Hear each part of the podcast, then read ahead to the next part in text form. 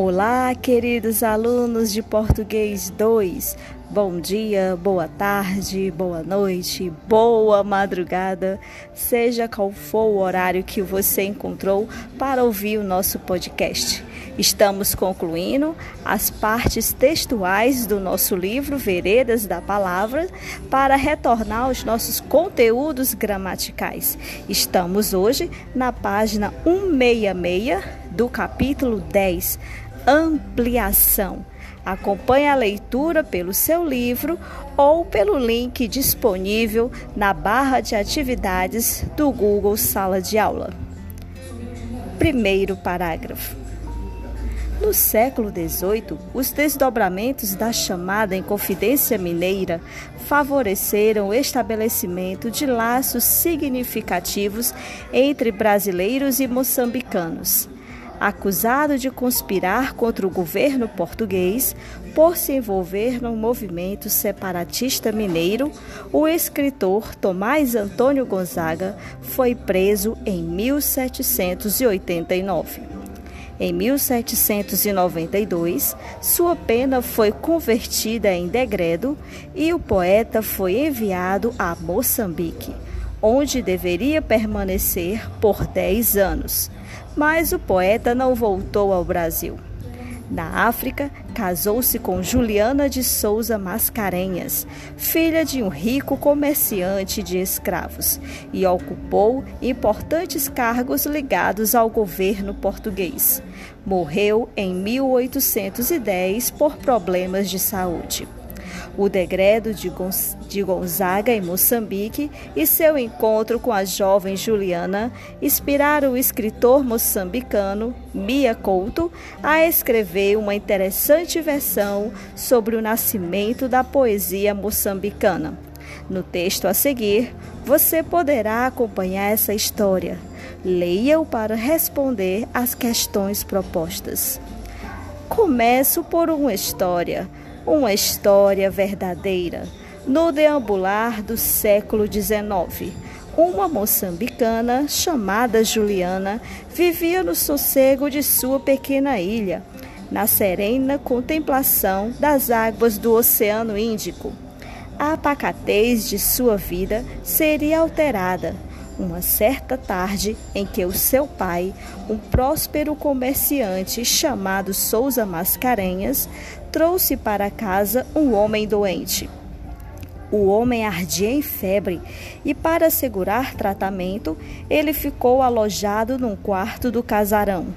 Juliana foi a enfermeira de serviço responsável pela lenta recuperação do intruso.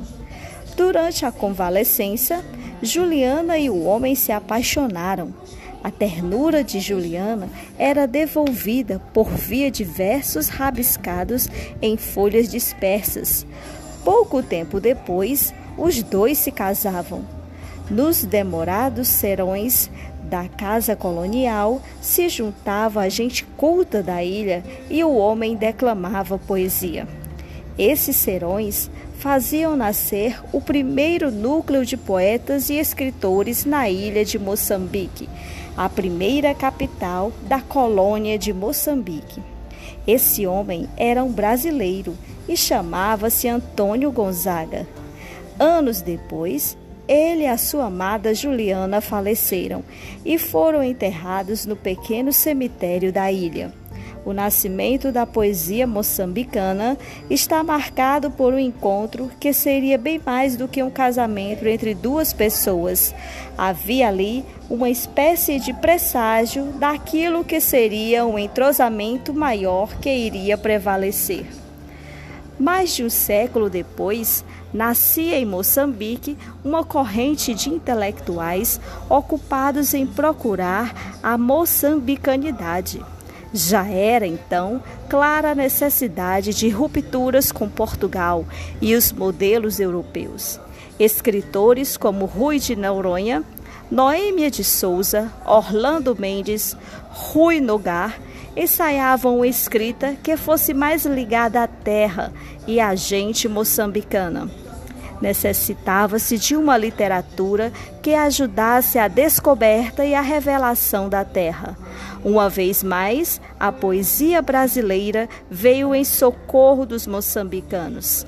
Manuel Bandeira foi talvez o mais importante personagem nessa segunda viagem.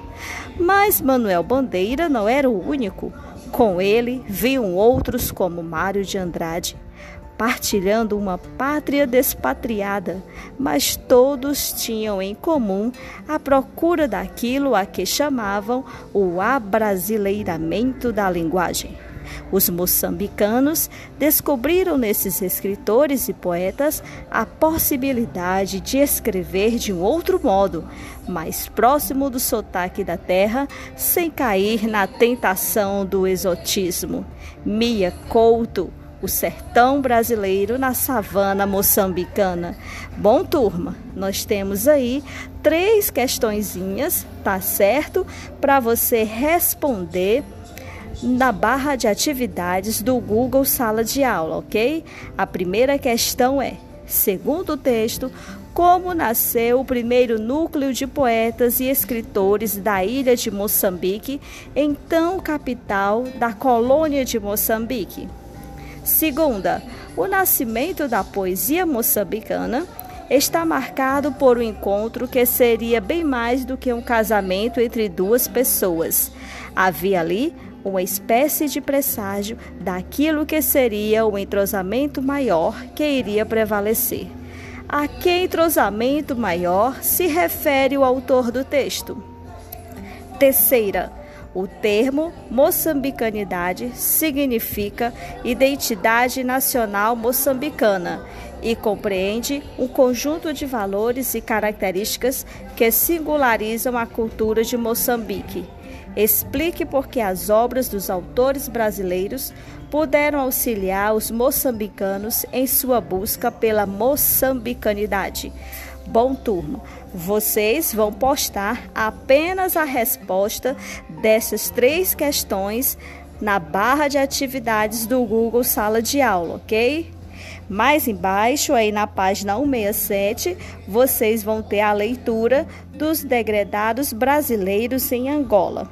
Acompanhe comigo na página 167. Não foi apenas em Moçambique que os degredados nascidos no Brasil cumpriram suas penas.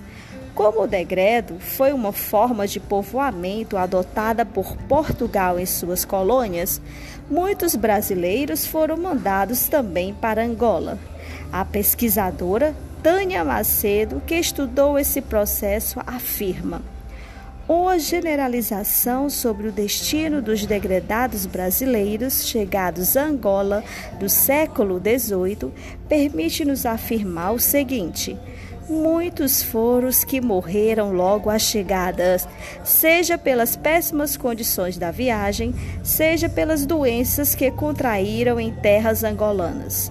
Alguns conseguindo fugir quando do seu encaminhamento aos presídios do interior quer pela conivência das tropas, quer pelo seu despreparo.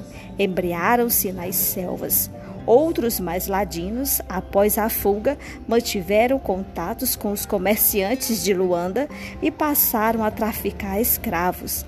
Ainda os que obtiveram sucesso na fuga ao passarem a navios estrangeiros que frequentavam os portos de Luanda ou Benguela e destes seguiram para países europeus.